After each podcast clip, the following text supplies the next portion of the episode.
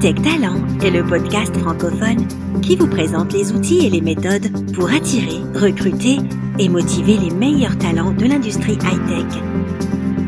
Cet épisode vous est présenté par Alexandre Degenarou. Bonjour et bienvenue pour un nouvel épisode de Hightech Talent. Aujourd'hui, on va découvrir une nouvelle méthode pour attirer et fédérer les meilleurs talents de votre industrie. Il s'agit de l'inbound recruiting. Et pour nous en parler, nous accueillons Guillaume Vigneron, qui est le fondateur de la société La Super Agence.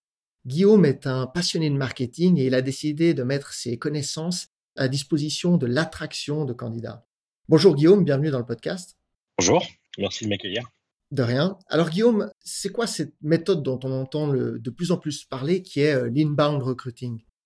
L'inbound marketing, euh, c'est avant tout une, euh, une, nouvelle approche de la relation candidat. Sur un marché où les, les, les profils sont euh, de plus en plus difficiles à, à sourcer, c'est la fameuse guerre des talents où les entreprises se livrent une concurrence féroce pour avoir les, les meilleurs développeurs, les meilleurs commerciaux, par exemple.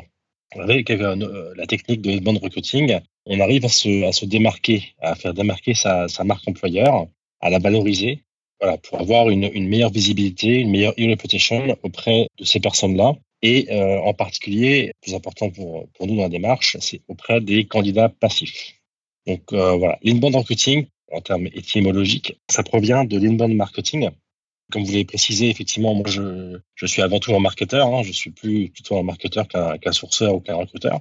Et c'est une démarche qui existe depuis à peu près une dizaine d'années, qui consiste à proposer du contenu de qualité on va venir, je pense, précisément sur ce que ça veut dire, ce fameux contenu de qualité, pour attirer des prospects et en faire des clients. La démarche dans laquelle on se situe avec une bande marketing est similaire. Pour des candidats qui sont très difficiles à approcher, à sourcer, on est dans une démarche tout à fait proche pour que, avec des clients. Voilà, donc c'est comme ça que ça a été constitué euh, à l'origine. Cette production de qualité servant ensuite à attirer euh, des, des candidats potentiels sur un site carrière en quelques mots en quoi constitue le marketing. Ok, d'accord. Donc, si j'ai bien compris, vous comparez ça au sourcing. Donc, le, sourcing, c'est plus pour ceux qui connaissent moins bien le sourcing, c'est plutôt le fait de aller chercher les candidats. Il y a plusieurs moyens, il y a plusieurs choses qui rentrent dans le sourcing, mais c'est aller chercher les candidats. Et vous, avec l'inbound recruiting, c'est générer du contenu pour plutôt attirer le candidat. C'est juste. C'est tout à fait ça. Euh, parfois, en traduction, on propose le, le recrutement d'attraction c'est une sorte d'inversion un petit peu de l'approche du sourcing et de l'attractivité de la marque employeur. C'est que plutôt que d'appeler des candidats, appeler 100, 150 candidats pour savoir euh, si quelques-uns pourraient être intéressés, là, on propose du contenu qui est orienté autour de, de personas, euh, de portraits robots de, de cibles de candidats, pour faire ce, ce contenu et euh, générer du trafic sur l'espace carrière. J'insiste beaucoup. Hein. Nous, on travaille, on va dire, en concurrence avec le sourcing classique qui est en fait de l'appel sortant, et le job board. Euh, c'est un peu la troisième voie sur l'approche candidat. Ce trafic étant généré, on est en capacité par la suite de l'identifier euh, grâce à des formulaires qui vont permettre de générer des leads, hein, c'est le terme, et augmenter la, la visibilité de, de, la marque. Donc on est vraiment sur une approche de l'attraction. On fait venir les gens sur cette carrière c'est pas euh, c'est pas de la réclame, c'est pas de la publicité pour aller chercher, c'est le contraire. Ok, d'accord. Donc l'objectif c'est vraiment euh, de faire parler. Euh, finalement, on va parler d'autre chose que, que du poste qu'on a à pourvoir. On va plutôt parler de son entreprise, de, de ses services, de ses produits, pour intéresser des candidats ciblés à venir à venir sur le site carrière, à venir prendre connaissance de notre entreprise et finalement de tous les postes qu'on a. C'est ça. On n'est pas sur une logique forcément de poste. On n'est même pas sur une logique d'ailleurs de, la marque euh, en tant que telle. On est d'abord sur une logique de profil. Pour des profils, par exemple, je, prends un exemple pour des profils de développeurs. Ce qui peut intéresser un développeur sur, une technologie en particulier, c'est quel type de projets sont mis en place dans l'entreprise. Au-delà du fait de savoir qu'il y a un poste qui est libre, ça peut être intéressant pour lui de savoir si effectivement il y, a, euh, un projet qui va concerner sa technologie, si c'est exactement ce que lui a envie de faire. Vous voyez, on essaie de cibler sur les axes de motivation pour entrer dans une entreprise, parfois, c'est une entreprise dont vous n'avez jamais entendu parler, qui se révèle euh, positionnée sur exactement ce que vous voulez faire. Là, c'est intéressant, effectivement, de, de, proposer ce type de contenu. On ne dit pas, euh, contenu euh, de qualité dont je parlais, euh, ce n'est pas du contenu promotionnel de la marque. On n'est pas en train de dire, regardez comme on est, on est super, on est super bien, on est super beau, on est, euh, on est best employer of the year. Non, là, c'est vraiment essayer de démontrer la qualité des projets que vous avez au sein de votre, votre entreprise et attirer par celui-là. D'accord, ok, je comprends bien. Et du coup, si on prend l'exemple d'une société de taille moyenne, oui. parce que j'imagine que ça, ça peut s'adapter à des petites sociétés comme à des grandes sociétés, pour une société euh, de taille moyenne qui souhaite se lancer d'elle-même et faire de l'inbound recruiting, concrètement, comment elle doit faire, qu'est-ce qu'elle doit faire, comment elle commence? Alors, effectivement, hein, c'est important de préciser que l'inbound recruiting est une méthodologie et qu'en tant que telle, elle est déclinable sur l'ensemble des tailles d'entreprise. On peut en faire même en étant une petite entreprise, une start-up. Ça a été le cas d'ailleurs euh, à titre euh, d'anecdote au tout début, avant même que le terme soit, soit on va dire, existe. Beaucoup d'entreprises de la Silicon Valley euh, en Californie demandaient justement à leurs développeurs de euh, mettre des API gratuites sur leur site, à communiquer sur leur, euh, leur projet pour attirer d'autres développeurs. C'est un peu les développeurs par aux développeurs et on parlait d'entreprises qui faisaient 10, 15 salariés. Vous voyez que c'est pas une question de taille. C'est une question avant tout de volonté. C'est une question de volonté. Il faut avoir l'envie de passer du temps parce que c'est forcément du temps pour produire du contenu, pour le valoriser, pour le relayer sur les réseaux sociaux. Il faut mettre de la volonté, il faut mettre du temps, il faut monter en compétence parce que la méthodologie elle-même nécessite euh, un petit peu qu'on travaille dessus. Mais concrètement, pour répondre à votre question, euh, sur les étapes, on va dire les grandes étapes euh, de mise en place euh, de l'inbound recruiting au sein de l'organisation, qu'elle soit, la première étape, c'est d'abord de faire un ciblage. En marketing, ça paraît aller de soi, et on se rend compte que parfois en recrutement, c'est pas toujours aussi évident. On travaille ce qu'on appelle les personas, euh, c'est-à-dire que au-delà de la fiche de poste, encore une fois, on n'est pas vraiment sur cet aspect poste, on est sur l'aspect quel type de personnalité, quel type de soft skill, quel type de, de hard skill évidemment, quel type de, niveau d'ambition à la personne pour euh, éventuellement travailler pour, euh, pour son entreprise. Donc ça, c'est un travail qu'on réalise soit en faisant des ateliers euh, spécifiques, soit en faisant des questionnaires. Donc l'idée, c'est vraiment de faire un portrait robot du candidat idéal qu'on souhaite avoir au sein de son organisation, y compris aussi en termes de, savoir-être. Ça, ça va être très utile euh, pour travailler le contenu, et ça va également être très très utile pour les personnes qui feront passer les entretiens, parce qu'ils pourront effectivement avoir déjà une idée sur, euh, c'est pas nécessairement uniquement la compétence technique qui va faire l'adéquation entre le candidat et la structure d'organisation. C'est plein d'autres choses qui vont être décrites dans ces personnages.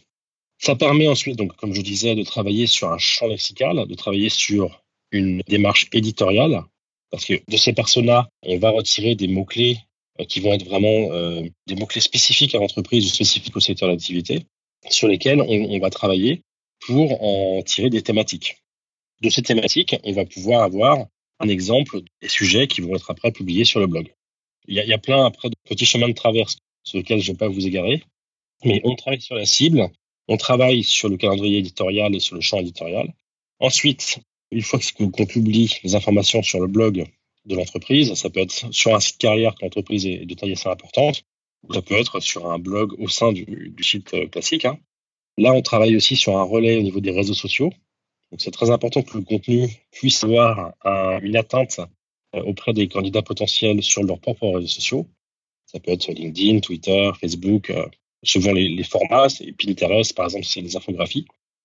Donc une fois qu'on a atteint cette partie qui est la partie vraiment attirée, se faire connaître par le, référencement naturel de, ces textes, par le, les réseaux sociaux, ensuite on, cherche à identifier ce trafic. Le trafic qu'on a généré sur son blog, sur son blog carrière, ou euh, on va essayer de le convertir en, en contact et pour ça, on utilise des outils qui s'appellent des landing pages, des pages d'atterrissage, euh, qui permettent de récupérer les informations de contact.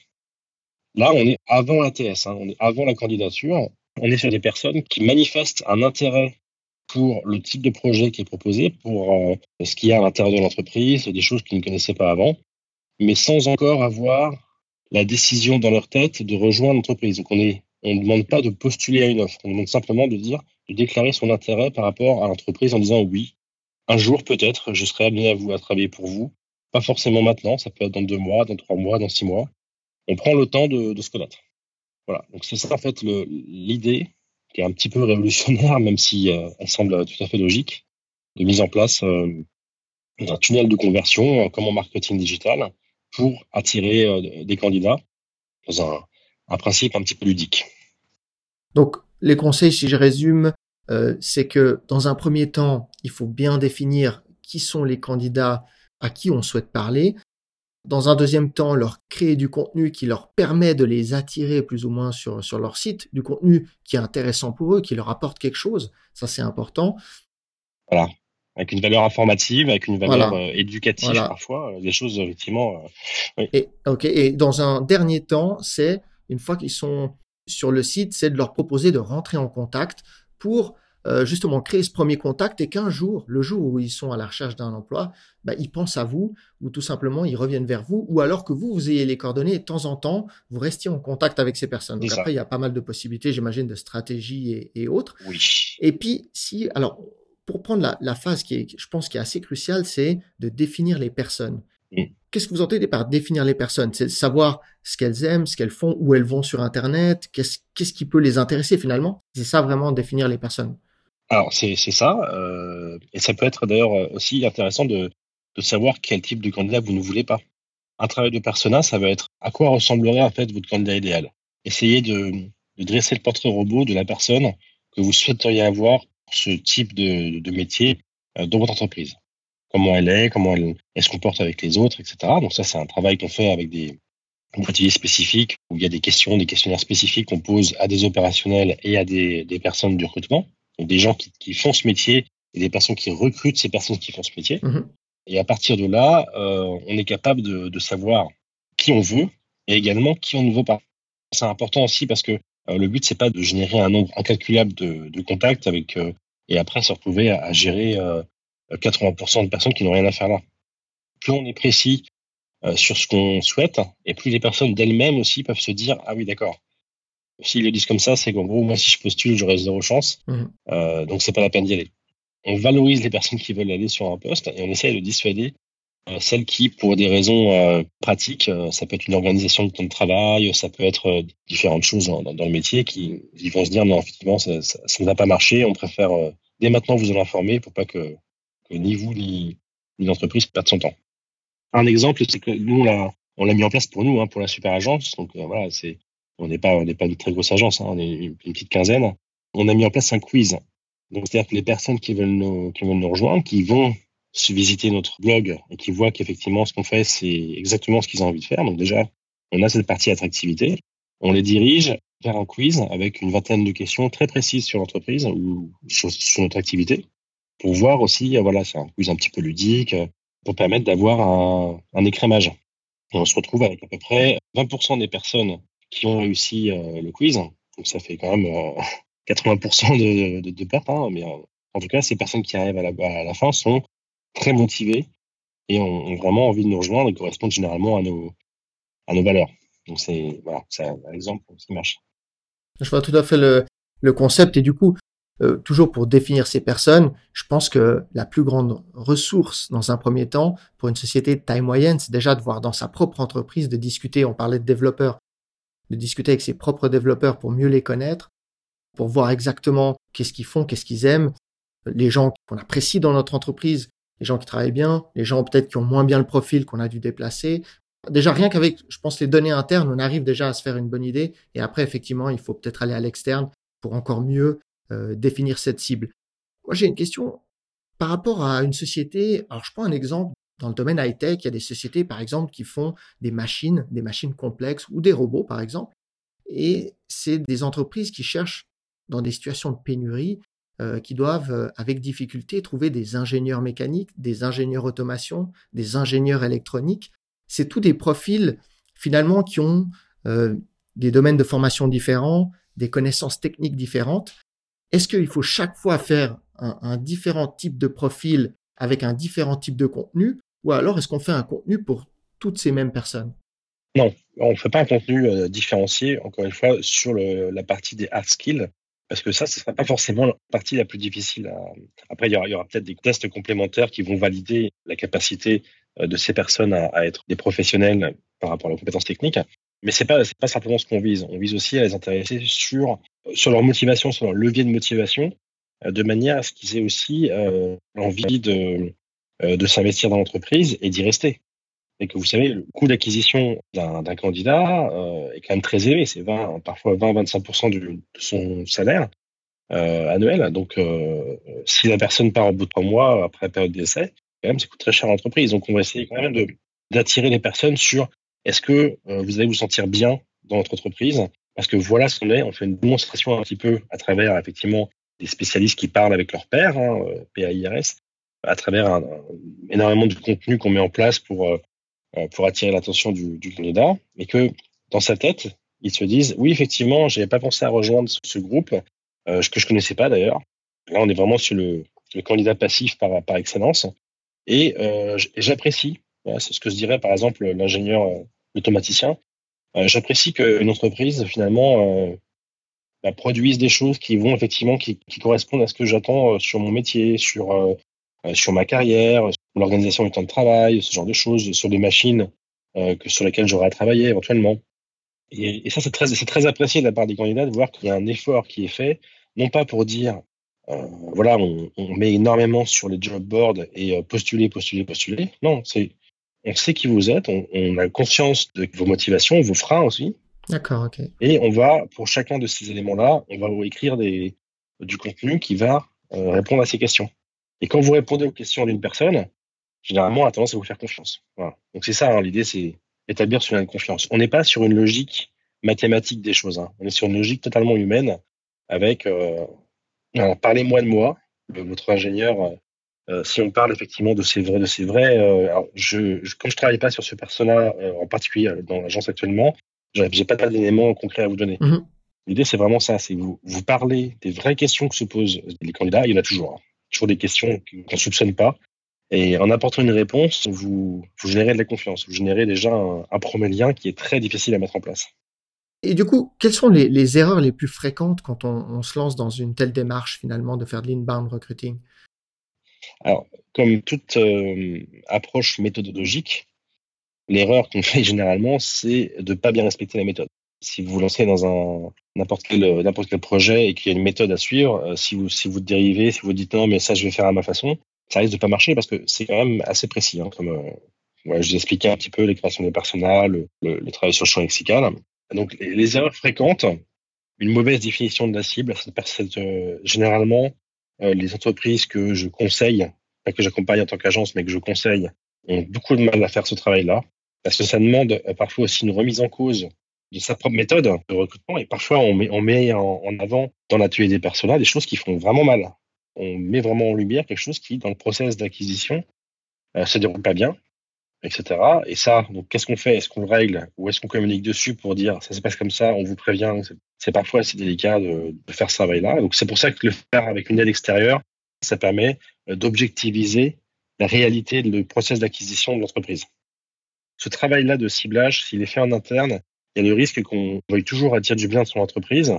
On cherche jamais à aller sur les choses qui, par exemple, qu'est-ce qui peut rebuter un candidat, une candidat qui a, passé le process de sélection et qui dit à la fin, non, finalement, je vais pas venir chez vous. Évidemment, il y a parfois la question du salaire, mais il y a souvent autre chose. Euh, une perception, par exemple, de management. On se dit, moi, je pense que ce management-là, ça va pas me plaire parce que c'est trop ancien ou voilà. Ça, ça, c'est la définition de la cible, c'est vraiment primordial et c'est très compliqué à faire. C'est un travail, c'est pour ça que je dis c'est un travail de marketeur. Les marketeurs sont très, très habitués à faire un travail de ciblage parce que si vous ciblez mal votre produit, après, vous vendez pas. Et si vous vendez pas, c'est une cata. Donc, euh, donc c'est pour ça que ce travail est très important. Ensuite, une erreur fréquente, c'est de vouloir trop parler de soi. Ça, j'avais déjà mentionné plus tôt, mais le contenu inbound marketing n'est pas un contenu qui sert à parler de sa propre entreprise. Au sens, on n'est pas en train de se vendre, c'est pas de la réclame en disant regardez comme on est beau. On fait pas de la vente. C'est plutôt ouais. de démontrer. Il faut parler de, du candidat. D'un cas concret, d'un cas concret qu'on aurait dans l'entreprise, par exemple. Ouais. Exactement. Ça, c'est beaucoup, ça, c'est pertinent. Où, où, la personne, par exemple, pourrait aussi dire à un moment donné, oui, alors euh, là, je trouve qu'on n'a pas mis assez les moyens, euh, mais finalement, ça a été, ça a été pris en compte. Vous voyez, que, qu'on, est sur qu'on soit sur une démarche d'honnêteté par rapport à la personne, de transparence. Ouais. De réflexion, d'amélioration et autres. Ouais. De réflexion d'amélioration. Et qu'on sente qu'il y a quelque chose sur lequel, dans l'entreprise, quand on est un professionnel dans, un métier, on est capable d'aller un peu euh, challenger les choses. Mais euh, vouloir parler de soi et, vouloir mettre trop en avant euh, l'entreprise, même dans les dans les premiers contenus en fait où le, but c'est d'attirer l'attention. Euh, parfois on parle même pas d'entreprise à la fin. On est que sur on, on, répond à vos questions. Et en répondant aux questions, là on marque des points. Et puis, une troisième erreur qui est assez fréquente, c'est le fait de confondre un peu trafic et conversion. Comme je disais tout à l'heure, le but, c'était pas forcément tout le temps de générer beaucoup de trafic, c'est de générer du bon trafic, d'où l'intérêt d'avoir du bon contenu. Si c'est pour euh, attirer des, enfin, des concurrents ou des choses comme ça, c'est pas forcément le, but. Il faut vraiment savoir qui on vise. Et le trafic et la conversion, c'est différent. C'est-à-dire que vous pouvez avoir un trafic euh, moyen, mais si vous convertissez beaucoup, c'est-à-dire que si vous récupérez beaucoup d'informations de contact pour alimenter votre pool de talents, là, c'est intéressant. Et si vous avez un trafic qui est très élevé, alors ça, fait de la visibilité, hein, mais vous n'arrivez pas à le convertir en contact, euh, du coup, après, vous n'aurez pas beaucoup de levier pour euh, renvoyer du contenu à, ce candidat. Encore une fois, c'est une problématique qui est très fréquente en, marketing et qu'on sait vraiment adresser en tant que marketeur digital, mais qui parfois pose problème dans l'organisation de, de cette carrière. Et ce qui est vraiment très intéressant finalement avec cette méthode, c'est que comme plus ou moins tout est traqué, on peut vraiment avoir le, retour de son investissement, du temps qu'on investit, de la qualité de ce qu'on fait, parce que finalement on voit euh, ce que génèrent les articles, euh, on voit la conversion qu'il y a, et si on, met un budget là-dedans, on peut voir vraiment, on peut suivre le retour, c'est ça hein Absolument, oui, c'est une des grandes forces du monde marketing, avec la première étant de pouvoir atteindre des candidats passifs. Ça, je crois que c'est vraiment là-dessus que généralement nos, clients sont intéressés. La deuxième, effectivement, c'est qu'en en termes budgétaires, en termes d'investissement, on va dire, si c'est fait en interne, on a moyen effectivement de tracer de la production d'un contenu jusqu'à l'obtention d'un candidat, effectivement d'avoir un, un, entretien avec ce candidat et que derrière il signe. Toute la chaîne, on est capable de, de tracer cette euh, production et cette valeur ajoutée. Et aussi, ce qui est très intéressant en, inbound de manière générale, c'est que quand vous investissez sur du contenu, ça reste. C'est-à-dire que, contrairement à quand vous faites des campagnes de recrutement, euh, la campagne, vous la lancez à un instant, un instant T. À T plus euh, trois mois, vous faites le bilan de combien vous avez obtenu de, de contacts. Mais l'investissement que vous avez mis dans cette campagne, une fois que vous avez fini la campagne, c'est fini. Il n'y a plus rien. Alors que quand vous mettez de l'argent sur du contenu, quand vous mettez du temps et de l'argent sur du contenu, eh ben, ça peut vous ramener des leads euh, candidats du trafic au moment où vous le lancez. Euh, le temps que ce soit référencé, que ce soit bien perçu par les personnes, ça prend deux, trois mois. Mais après, euh, dans un an, dans deux ans, dans trois ans, ça continue à ramener du, trafic et des leads. On est vraiment sur, sur une logique d'investissement. On investit sur sa marque employeur, on investit sur sa capacité d'attraction sur le long terme. C'est ça aussi qui peut intéresser des personnes. D'accord, ok. On arrive gentiment au bout de, cet épisode. J'ai une dernière question pour vous. C'est quelque chose qui prend quand même pas mal de temps, qui est assez fastidieux si on décide, par exemple, de rédiger soi-même des articles assez régulièrement. Euh, mais finalement, à partir du moment où on décide de le faire et jusqu'au moment où, on commence à avoir des premiers résultats, il faut s'attendre à, combien de temps plus ou moins? Alors, effectivement, euh, la mise en place demande un petit peu de temps hein, parce qu'il faut y a beaucoup de réflexion, beaucoup de stratégie. Hein. On est vraiment sur une démarche stratégique qui impacte presque la stratégie d'entreprise. Euh, les résultats, on va dire, euh, en règle générale, de ce qu'on voit nous avec nos clients, ça arrive en organique, c'est-à-dire en trafic organique généré par le, site au bout de trois 3 à 4 mois. Là, on voit vraiment cette dynamique qui se met en place avec euh, non seulement des candidats qui viennent visiter le site, qui se, qui se convertissent, qui convertissent les landing pages, mais également qui font mention des contenus du blog en entretien c'est un, effet bénéfique sur l'ensemble de la chaîne de recrutement. Mais à peu près euh, 3-4 mois pour vous répondre, sachant que dans cette période-là, ce qu'on fait, c'est que on a le temps que le trafic organique se mette en place, on accompagne avec des petites publicités euh, du sponsoring de contenu sur LinkedIn par exemple, sur Facebook, du contenu ciblé qu'on va envoyer en disant voilà, on a fait une publication sur ça euh, qui vous concernant, euh, est-ce que ça vous intéresse? Hop, et les personnes viennent sur le contenu par des Facebook Ads ou par du contenu promotionnel sur LinkedIn.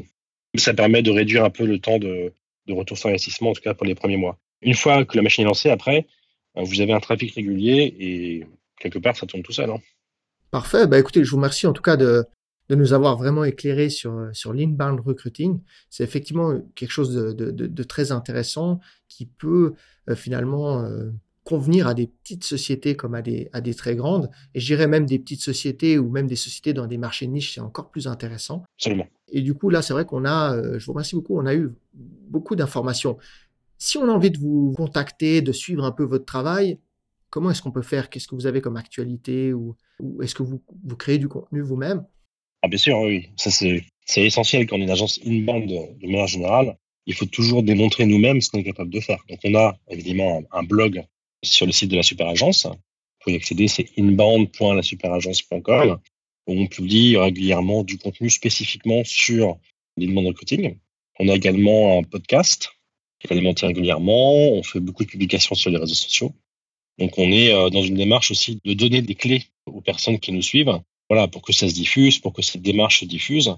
Le but, c'est pas qu'on cache notre, on n'a pas un secret industriel, on a une expérience reconnue, mais le but, c'est qu'on explique vraiment aux personnes comment eux-mêmes euh, se débrouiller pour euh, faire un blog, utiliser Analytics et tester et, et, éprouver ses propres solutions.